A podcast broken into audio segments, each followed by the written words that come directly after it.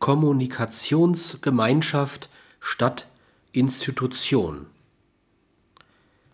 Es wäre nun abstrakt utopisch, alle Institutionen abschaffen zu wollen, aber wir müssen dafür sorgen, dass die wesentliche Sinnlehre von Institutionen nicht in personalen Sinnverlust ausufert. Wir dürfen nicht dulden, dass Kommunikationsgemeinschaften abgedrängt werden in private Idylle und gesellschaftliche Unerheblichkeit. Es kommt vielmehr darauf an, im Inneren der Institutionen Kommunikationsgemeinschaften zu schaffen, selbst wenn diese von Institutionen unterdrückt werden.